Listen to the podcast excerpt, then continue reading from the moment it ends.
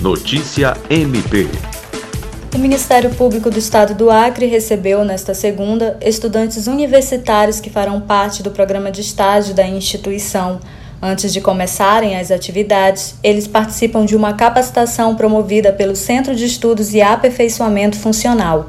No primeiro dia, os estudantes participaram de uma palestra intitulada Ética no Trabalho e Apresentação MPAC, ministrada pelo professor Rony Silva que dará uma visão geral sobre o Ministério Público, seus valores e cultura organizacional. Durante toda a semana, os estagiários participarão de atividades para se familiarizarem com o Ministério Público e com as funções que irão desenvolver.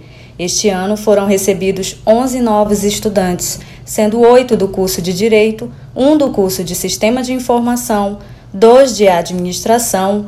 O programa de estágio é não obrigatório e remunerado.